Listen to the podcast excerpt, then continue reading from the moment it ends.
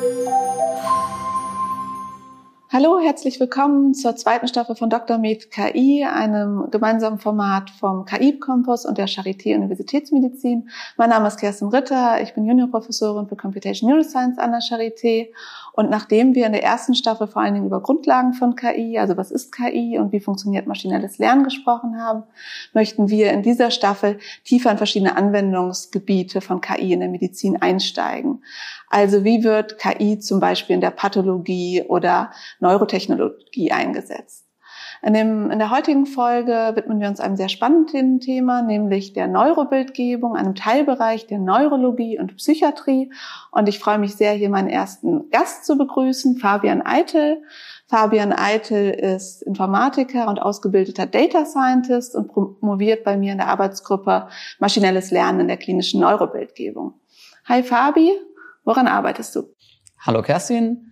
Ähm, Im Grunde genommen forsche ich zu ähm, Algorithmen, die automatisch in Gehirnbildern Krankheiten erkennen sollen. Und was für Krankheiten versucht ihr hier zu erkennen? Mhm. Es sind einerseits äh, neurologische Erkrankungen, da haben wir vor allem Schwerpunkt auf Alzheimers und Multiple Sklerose, aber auch äh, psychische Erkrankungen wie zum Beispiel Depressionen oder Zwangsstörungen. Und was für Daten guckt ihr euch hier genau an? Mhm. Ähm, wir verwenden strukturelle MRT-Bilder. Ähm, das sind 3D-Bilder von Gehirn. Ähm, die zeigen die, die Struktur, also die, die Anatomie des Gehirns. Ähm, das unterscheidet sich von, von funktionellen MRT-Bildern, wo man auch noch eine, eine temporale äh, Komponente hat, wo man über die Zeit irgendwie äh, sehen kann, wie sich die, die Ströme im Gehirn verändern, wenn man irgendwie bestimmte Stimuli verwendet. Und bei un unsere Bilder sind eben statisch und ähm, verändern sich im, im Laufe äh, des Lebens, ähm, aber eben auch stark von manchen Krankheiten. Und wie kann man nun bestimmte Krankheiten erkennen? Also du hast zum Beispiel Alzheimer-Erkrankung mhm. erwähnt.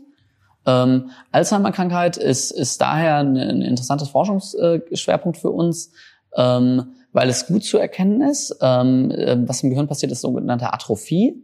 Ähm, das sieht man auf den Bildern gut, dass das Gehirn kleiner wird, ähm, vor allem an den, an den Rändern im, im, im Gray Matter Bereich, aber eben auch ähm, die Ventrikel, das sind große Bereiche im, im Zentrum des Gehirns, wo eben keine Gehirnmasse ist, die ähm, werden deutlich größer, also da wird das, die Gehirnmasse einfach kleiner und das macht es als Krankheit äh, sehr gut erkennbar auf MRT-Bildern und somit auch eine einfache Aufgabe für unsere Algorithmen.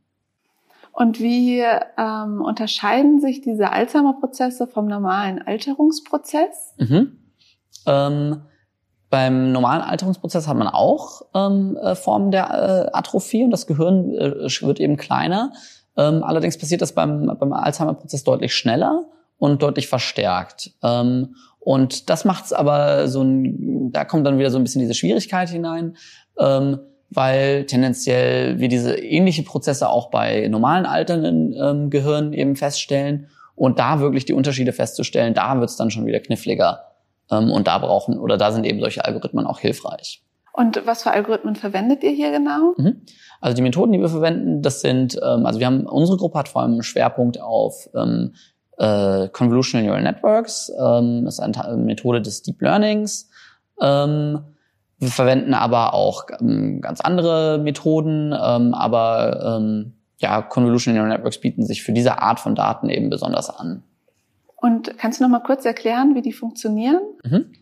Ähm, also das Interessante an, an, an CNNs, warum wir die verwenden, ist eben, dass sie besonders gut bei äh, Nachbarschaftsinformationen ähm, funktionieren. Also wenn wir davon ausgehen können, dass wir in unseren Inputdaten Informationen haben, äh, die in Relation zueinander stehen, immer abhängig davon, wo sie liegen. Das hat man eben bei Bildern, das hat man bei Text, ähm, das hat man aber nicht zum Beispiel bei tabellarischen Daten. Ähm, also wenn wir jetzt irgendwie nur eine Tabelle mit, mit klinischen Informationen von jemandem hätten, dann würden da keine relevanten Zusammenhänge entstehen, nur davon, wo sie liegen. Und das haben wir eben dadurch, dass MRT-Bilder letztendlich auch nur Bilder sind, ähm, zwar in 3D ähm, und mit gewissen Unterschieden noch zu, zu normalen, äh, so Fotos zum Beispiel. Ähm, aber da haben wir eben auch diese Nachbarschaftsinformationen, ähm, wo eben äh, CNNs hilfreich sein können über diese, diese Convolutions, die wir da haben. Aber man muss auch ganz klar dazu sagen, es ist nicht die einzige Methode, die wir verwenden.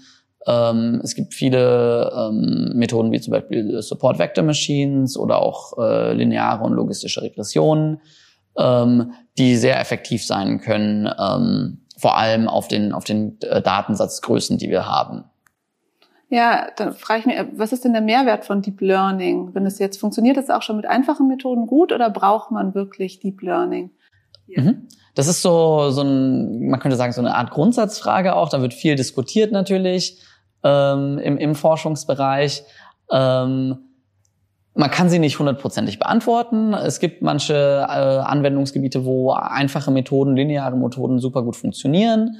Ähm, äh, andererseits ähm, gibt's, also es gibt aber auch äh, Anwendungsgebiete, wo die noch nicht, wo die nicht so gut funktionieren. Ähm, und so ein bisschen ist natürlich immer so für uns der Ansporn, okay, was können wir noch bei rausholen? Wie können wir mit diesen Methoden deutlich besser werden? Ähm, da müssen wir aber davon, davon ausgehen, dass auch genug äh, Nichtlinearität in diesen Daten steckt. Also dass da genug Informationen drinne steckt, ähm, die wir mit den Datensatzgrößen, die wir haben, ähm, herausfinden können.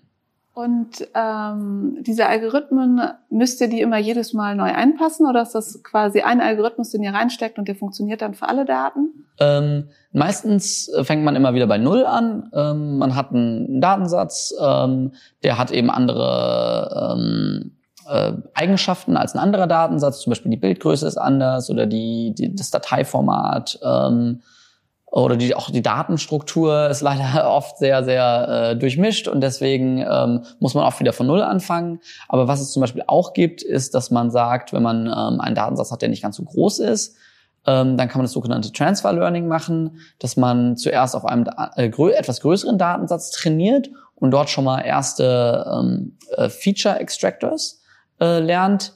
Ähm, mit denen man dann das, das den eigentlich die eigentliche Aufgabe, die man trainieren möchte, äh, das eigentliche Netzwerk dafür schon mal initialisiert.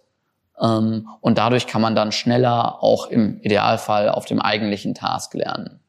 Und wie viele Daten braucht man, damit Deep Learning gut funktioniert hier? Ähm, da gibt's keine, es ist nicht, nicht so eindeutig, wie viele Daten man wirklich braucht. Tendenziell kann man sagen, umso mehr ist immer besser und wichtig ist auch saubere Daten zu haben und saubere Labels. Ähm, im, ähm, es gibt so, ein, so, eine Regel eigentlich, man sollte möglichst mehr Daten haben, als man Features hat, ähm, also als man einzelne ähm, Informationspunkte pro äh, äh, Datenbeispiel hat. Ähm, das ist bei uns bei weitem nicht der Fall, weil so ein Bild ist ja riesig eigentlich, vor allem dadurch, dass es 3D ist und so viele Samples könnten wir niemals ähm, äh, bekommen oder erheben. Ähm, aber so im, im Computer Vision Bereich, da wird viel so von, von mindestens 1000 Samples pro Klasse gesprochen. Ähm, das ist aber stark davon abhängig, was für eine Aufgabe hat, wie, wie, wie schwierig die Aufgabe ist. Und man kann natürlich auch, äh, manchmal kann man auch schon einzelne Unterschiede mit äh, wenigen Daten feststellen, halt mit linearen Modellen. Aber wenn man wirklich die, diese Vorteile von diesen sehr komplexen, nicht linearen Modellen verwenden muss, möchte, dann bräuchte man deutlich mehr Daten. Und was ist so eine typische Größe von äh, Datensätzen, die ihr jetzt untersucht?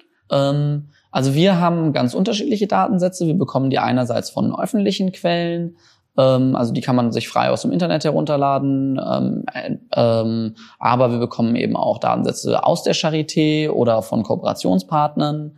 Ähm, und da variieren die teilweise von wenigen hundert ähm, äh, Beispielen oder Samples bis zu mehreren tausend und die größten, die wir haben, die sind ähm, so an die 40.000 ähm, Bilder. Ähm, und damit kann man dann schon was ganz Spannendes machen, ja. Okay, und du hattest jetzt Alzheimer schon erwähnt, dann hattest du Multiple Sklerose erwähnt. Wie sieht da, wie sehen Gehirnveränderungen hier aus? Ähm, genau, das ist, ähm, Multiple Sklerose ist eben auch äh, für uns sehr spannend, dadurch, dass wir da auch einen sehr starken Biomarker haben. Ähm, das sind vor allem diese sogenannten Läsionen das sind so Art Kratzer im Gehirn, so kann man die, also in den Gehirnbildern kann man sie gut erkennen.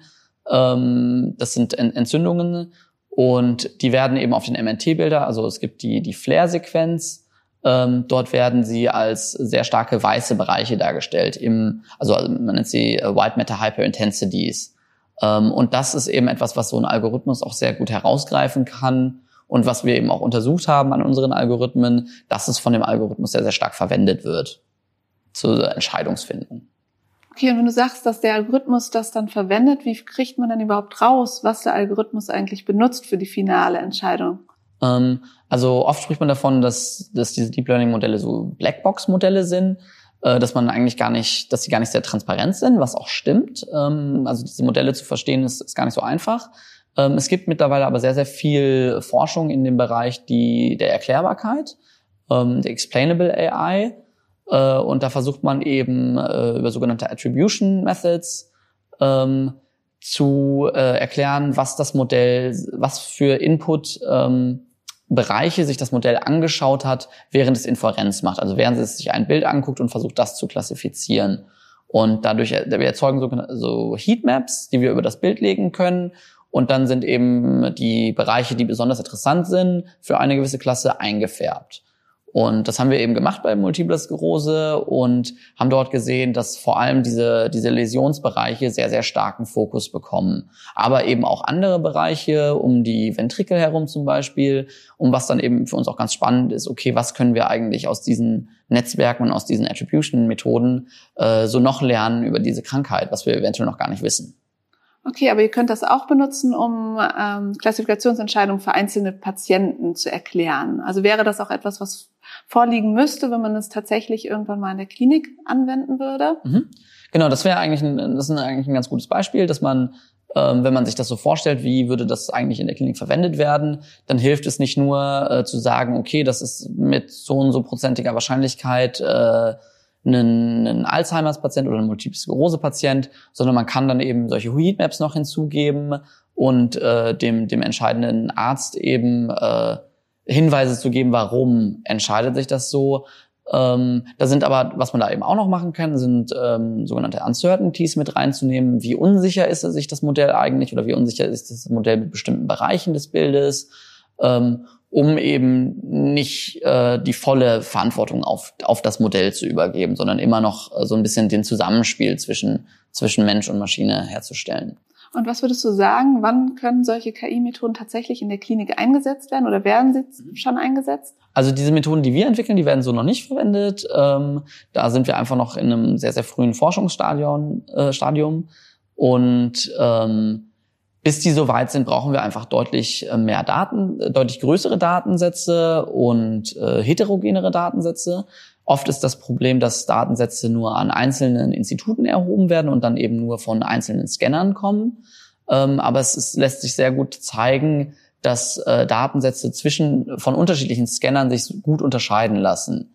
Ähm, nur anhand von welchem Scanner sie kommen. An, und das fällt vielleicht dem, dem Auge gar nicht so erstmal auf, aber die Algorithmen können das super unterscheiden. Und da müssen wir wirklich dahin gehen, äh, weil die Gefahr ist eben, dass wir, wenn wir einen Algorithmus nur auf Daten von der Charité trainieren, dass er dann irgendwie ähm, im Klinikum in Hamburg nicht mehr gut funktioniert.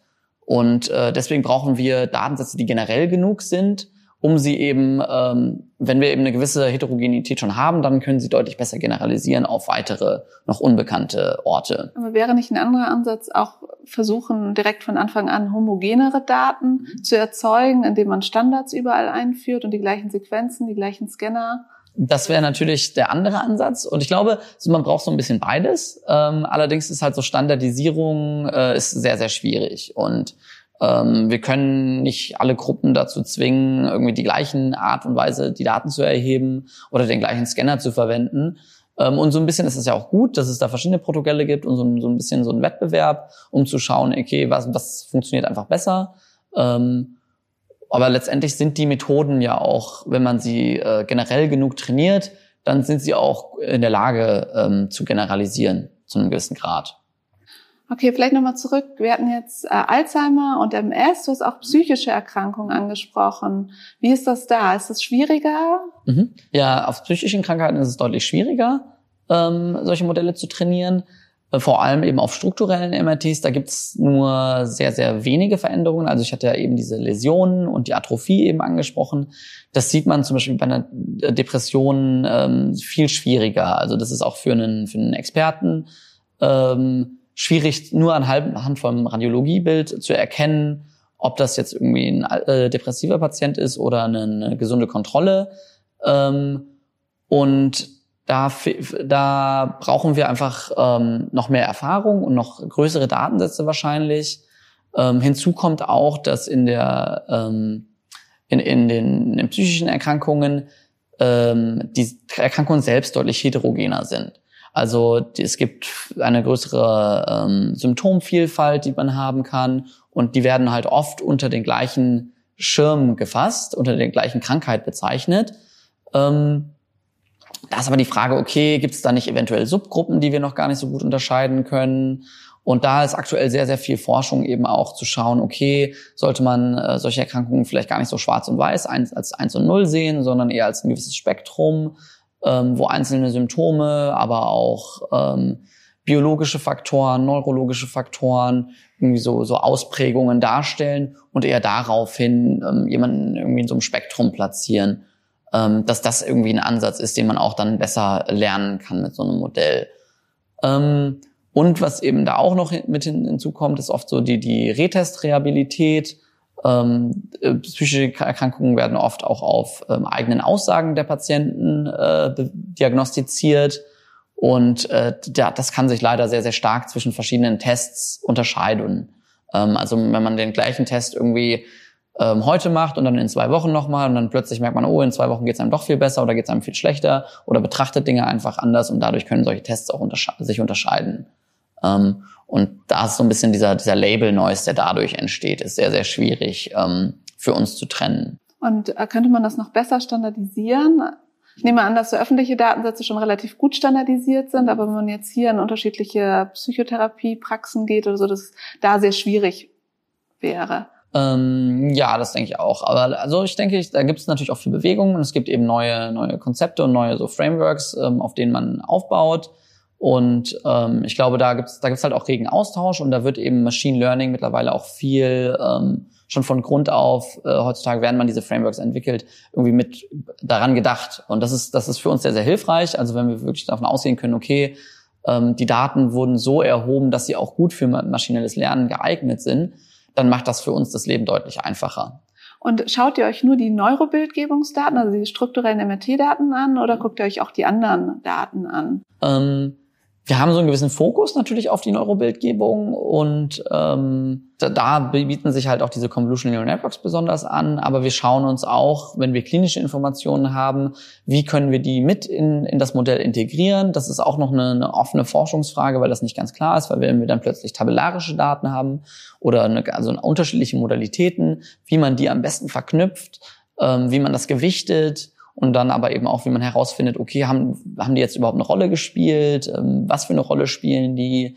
Und da gibt's da gibt's verschiedene Methoden, die wir auch ausprobieren ähm, und was sehr, sehr spannend ist. Du hast schon verschiedene Herausforderungen genannt, vor allen Dingen eben, dass die Datengrößen zu klein sind, dass sie teilweise nicht heterogen genug sind, um damit man Modelle trainieren kann, die gut generalisieren.